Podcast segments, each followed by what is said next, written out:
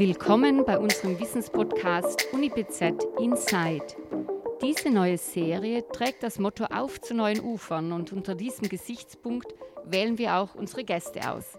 Allesamt Professorinnen und Forscherinnen der Uni Bozen, die uns Einblick in ihre Schaffenswelt geben. Unser heutiger Gast ist Eva Leitolf, Künstlerin, Professorin für Fotografie und Video an der Fakultät für Design und Künste und Leiterin des Studios Image.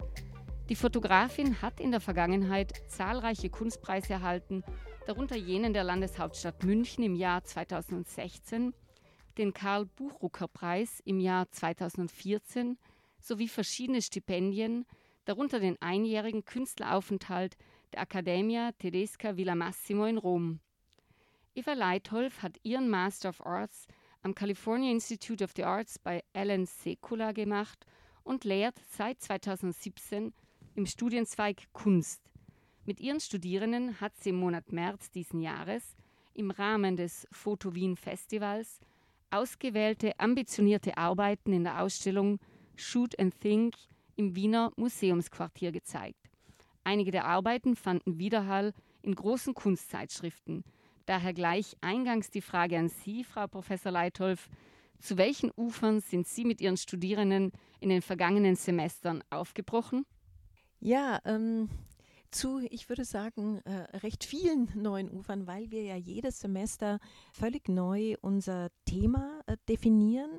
Und ich würde es eigentlich fast als ähm, die, ja, ein, die Eröffnung eines Denkraumes äh, für Studierende beschreiben, die ganz unterschiedliche Themen beinhalten. Wir hatten ein, äh, ein Semester, das hieß äh, Violent Images. Da haben wir uns über Gewalt in Bildern, mit Gewalt in Bildern beschäftigt.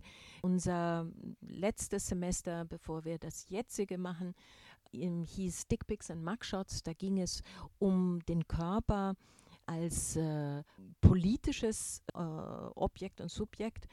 Und ähm, ja, gerade arbeiten wir zusammen mit der äh, Straßenzeitung Zebra. Das ist für uns als äh, Kunststudio eine große Herausforderung und Bereicherung, weil wir da in einem halb angewandten Bereich arbeiten.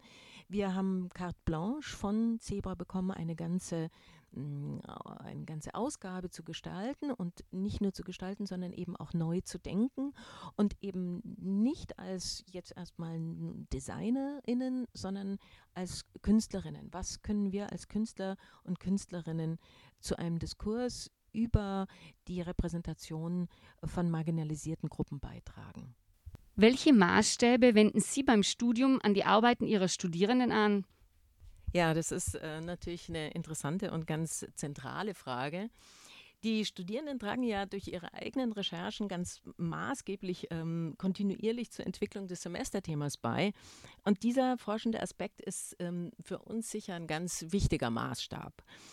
Da geht es ja um ein sich einlassen auf einen Prozess mit einem offenen Ende und eigentlich um eine Entdeckungsreise, die auch oft genug das Infragestellen sicher geglaubter Überzeugungen beinhaltet.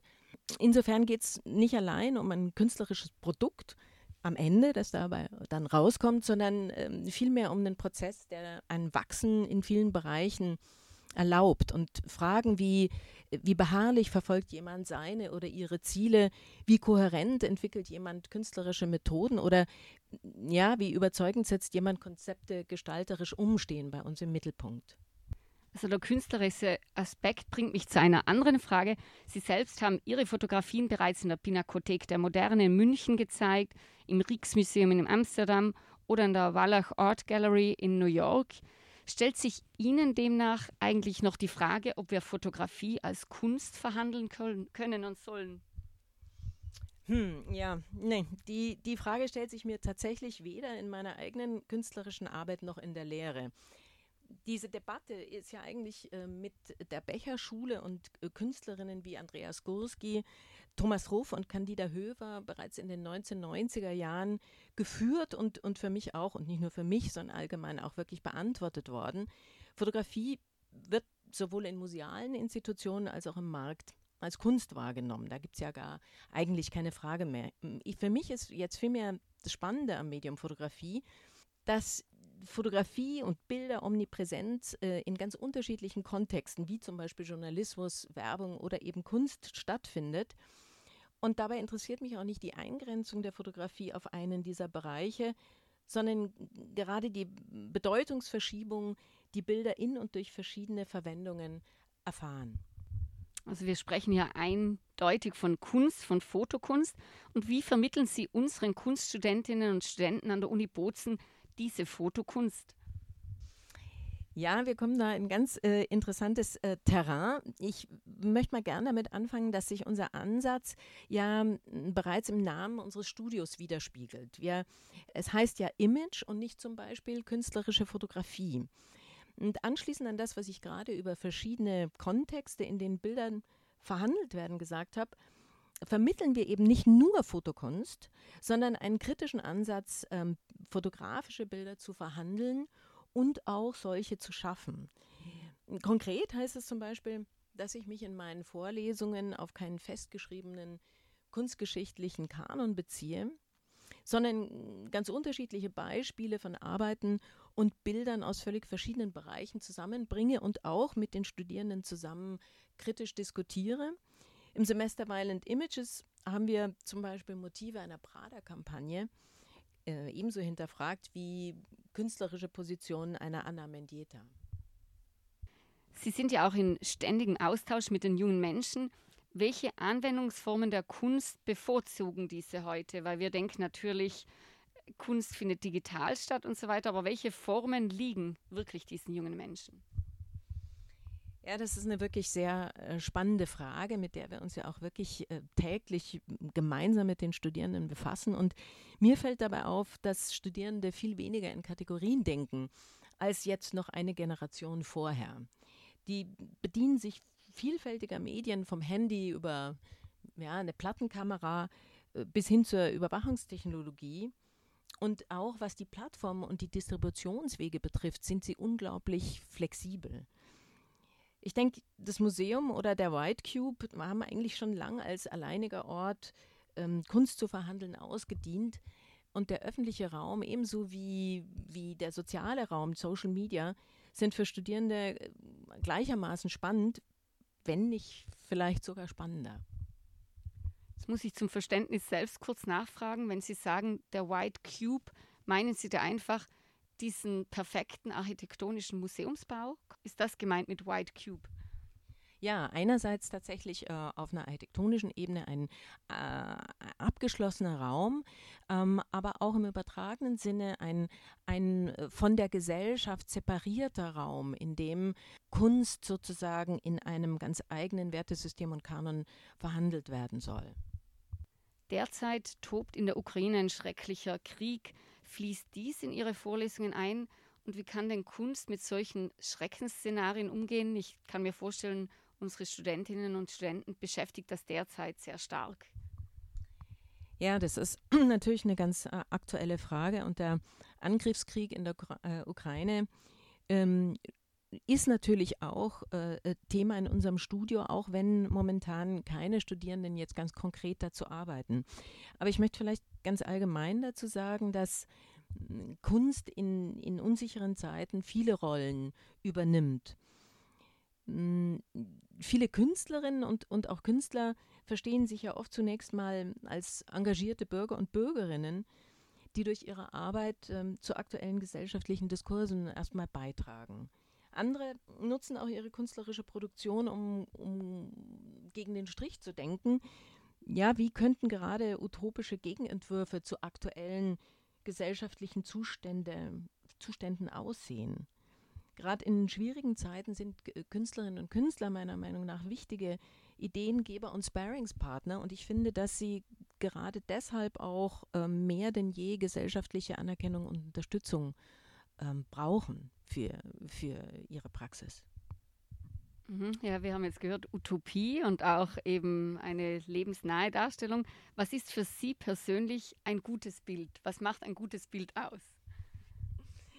Ja, das äh, lässt sich natürlich nicht allgemein beantworten und kommt auf die Kriterien an. Wie, wie wollen wir gut überhaupt definieren? Und ein Bild kann in einem Zusammenhang ja sehr gut funktionieren und in einem anderen äh, zum Beispiel überhaupt nicht. Und grundsätzlich geht es genau um diese Auseinandersetzung. Oft kommen ja Studierende und fangen bei uns an mit der Erwartung, jemand könne ihnen jetzt beibringen, ja, wie man ein gutes Bild äh, macht. Und dann sind sie ganz erstaunt, wenn sie herausfinden, dass es bei uns ja genau um die Entwicklung eben dieser eigenen, ganz eigenen Qualitätskriterien geht. Das passiert durchs Experimentieren, durch genaues Hinsehen und durch kritische Analyse dessen, was man denn dann vielleicht oft auch ganz intuitiv gemacht hat. Und ich glaube auch vor allem passiert es durch die Möglichkeit und das Zulassen ähm, aus gescheiterten Ansätzen auch zu lernen. Und das ist ja leider was, worauf uns die Schule nicht wirklich ähm, vorbereitet, auf diesen Prozess des ähm, Trial and Error, des äh, auch scheitern dürfens. Sie selbst haben in sehr großen Museen ausgestellt. Waren alle Ihre Fotoausstellungen sehr erfolgreich oder kam es dann auf die Thematik an, dass Sie zwischen Amsterdam, München und New York einmal mehr und einmal weniger Erfolg haben? Ähm, ich glaube, das liegt natürlich an ganz vielen verschiedenen ähm, ja, Einflüssen. Einerseits ist es sicher auch eine Thematik und die Arbeit selbst. Wie funktioniert die jeweils in einem kulturellen Kontext oder vielleicht auch nicht? Es sind ja oft auch Bild-Textarbeiten, da werden dann Texte auch in die jeweiligen Landessprachen übersetzt. Und andererseits hat es natürlich auch was mit der Reichweite von Museen, Institutionen oder auch Galerien zu tun. Aber ich denke ja schon, dass Fotografie keine, ich gehe nicht von der Fotografie als allgemeinverständlicher Sprache sozusagen aus, sondern als ein Medium, mit dem man kommunizieren kann, aber eben auch äh, immer in, in großer Abhängigkeit der jeweiligen kulturellen Kontexte. Also insofern gab es natürlich äh, mehr oder weniger Resonanz auf bestimmte Ausstellungen, die ich gemacht habe. Sie haben gemeinsam mit der Doktorandin Julia Cordin das Buch Shoot and Think herausgegeben. Wie verorten Sie Kunst in der Fotografie? Ja, das Buch und die Ausstellung haben ja den Untertitel Negotiating Images, also Bilder verhandeln. Und Kunst in der Fotografie bedeutet für mich auch immer ein kritisches Hinterfragen von Bildkonventionen und auch äh, Repräsentationspolitiken. Dabei geht es immer um den lebendigen Prozess eines Austausches und des Verhandelns von Bildern, ihrer Produktion, aber auch ihrer Distribution. Und das tun wir im Buch zum Beispiel mit vielen unserer Partner, die wir schon vorher in den ähm, Semestern als Gäste eingeladen hatten, wie zum Beispiel dem Kurator Bernhard Schwenk von der Pinakothek der Moderne oder Jana Müller, einer Künstlerin, die wir in ihrem Atelier in Berlin besucht haben. Ihre Beiträge beschäftigen sich dann zum Beispiel mit dem kritischen Verhältnis von Bild und Text, der Repräsentation von Tod in der Fotografie oder auch äh, dem Einfluss von Künstler, äh, künstlicher Intelligenz auf, auf Bilddatenbanken. Ja, Frau Professor Leithoff, Sie lehren seit 2017 im Curriculum Kunst an unserer Fakultät für Design und Künste und leiten innerhalb der Fakultät das Studio Image. Inwieweit unterscheiden sich diese von den Kunstklassen, die Sie aus Ihrer Ausbildungszeit selbst kennen und die uns von den großen Akademien beispielsweise in Florenz oder Wien bekannt sind? Ja, ich bin ein äh, großer Fan des, dieses Studioprinzips, das ich auch hier in, äh, an der Uni Bozen überhaupt erst kennengelernt habe. Das funktioniert nämlich grundlegend anders als die klassische Meisterklasse. Es gibt also auch keine Klasse Leitolf. Ich finde das auch ähm, wirklich produktiv und gut, weil es geht nicht darum, äh, meine eigene künstlerische Praxis in den Mittelpunkt zu stellen, ähm, also nicht in das Zentrum meiner Lehre. Es ist vielmehr so, dass ich gemeinsam mit Julia Cordin und Hermann Duarte das jeweilige Semester entwickle, die Semesterinhalte und das Semester dann auch betreue. Und wir, wir bringen ja sehr verschiedene Hintergründe ein, Kunst, Design und Medientheorie und erzeugen gemeinsam ein, ein spannendes, hoffentlich spannendes diskursives Feld, in dessen Zentrum dann die Arbeit der Studierenden steht und eben nicht die der Lehrenden. Dann heißt das also im Umkehrschluss noch, unsere Studierenden können nicht später sagen, ich habe in der Klasse Eva Leitholf studiert, aber können sagen, ich habe eben im Studio Image mit Professorin und vielleicht auch in den kommenden Jahren, also immer mit Professorin Eva Leitholf oder auch, äh, wenn sollte Julia Cordin sehr bekannt werden, mit Julia Cordin studiert. Ja, ganz genau. Und ich finde das auch wirklich ähm, toll, weil wir Lernenden völlig unterschiedliche Expertise mit in dieses Studio einbringen. Und äh, wir arbeiten auch in relativ flachen Hierarchien, also so flach, wie das eine Institution wie eine Universität auch erlaubt. Das bedeutet, im, die, die Projekte der Studierenden können sich auch so entwickeln, dass sie sich eine Zeit lang vielleicht äh, öfter mit äh, Julia äh, Cordin treffen als mit mir. Wir besprechen das aber dann immer wieder auch im Plenum zusammen, sodass wir da ein ganz partnerschaftliches, offenes Verhältnis pflegen. Und ja, Sie haben recht. Ähm, am Ende heißt es, wir waren im Studio Image oder auch einfach im Art Major an der, an der Uni äh, BZ. Und ich finde das auch ein wirklich luxuriöses ähm, Studienkonzept für die Studierenden selbst, so intensiv ähm, mit Themen konfrontiert zu werden und auch so eng äh, mit Praxis und äh, Theorie zu arbeiten. Sie wissen, wir möchten in unserem Podcast UniBZ Inside einen Innenblick auf die Forschung unserer Professorinnen werfen.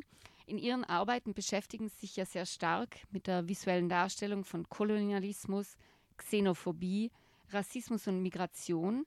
Möchten Sie uns Ihren Zugang dazu zu diesen Themen näher erläutern? Ja, ich habe mich bereits während meines eigenes, eigenen Studiums Anfang der 1990er Jahre mit den Themen Fremdenfeindlichkeit und Rassismus beschäftigt und ähm, zu Beginn stand eigentlich eine ganz große Skepsis in Bezug auf den Gebrauch von Fotografie in damals noch äh, Printmedien wie der Spiegel oder Bild am Sonntag. Und mir ging es äh, damals um die Untersuchung und Dekonstruktion von medialen Narrativen. Eins dieser Narrative ist zum Beispiel, und das gibt es immer noch, dieses Narrativ, die Reduktion von Geflüchteten auf eine Bedrohung, ja, durch, ähm, durch Bilder, äh, die Flutmetaphern bedienen zum Beispiel. In, um jetzt mal zu meiner jetzigen Forschung zu kommen, ich mir ist in dieser, in, in meiner jetzigen praxisbasierten Forschung bis heute auch dieses Interesse geblieben, visuelle Gegennarrative zu, zu stereotyp verkürzenden medialen Erzählungen zu entwickeln. Abschließend noch an Sie die Frage, mit welchen neuen Forschungsprojekten befassen Sie sich derzeit? Wir sind jetzt schon ein bisschen drauf eingegangen, aber Sie haben sicher noch einiges im Petto. Ja, danke.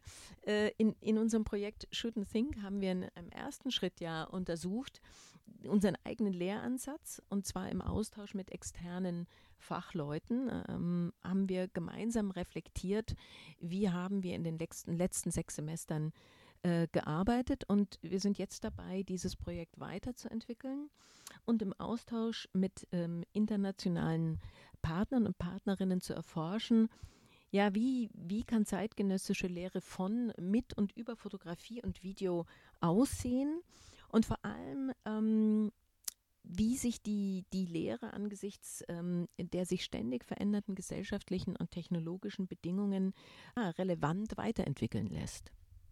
Herzlichen Dank an meinen heutigen Gast, Professor Eva Leitholf, mit der Professorin für Fotografie und Video an der Fakultät für Design und Künste sind wir auch in dieser Folge zu neuen Ufern aufgebrochen, denn das ist das Thema unserer neuen zehnteiligen Serie innerhalb des Podcasts UniBZ Inside. Wir würden uns freuen, wenn Sie in zwei Wochen wieder in unseren universitären Wissenspodcast hineinhören würden. Danke fürs Zuhören, wünscht Vicky Rabenstein.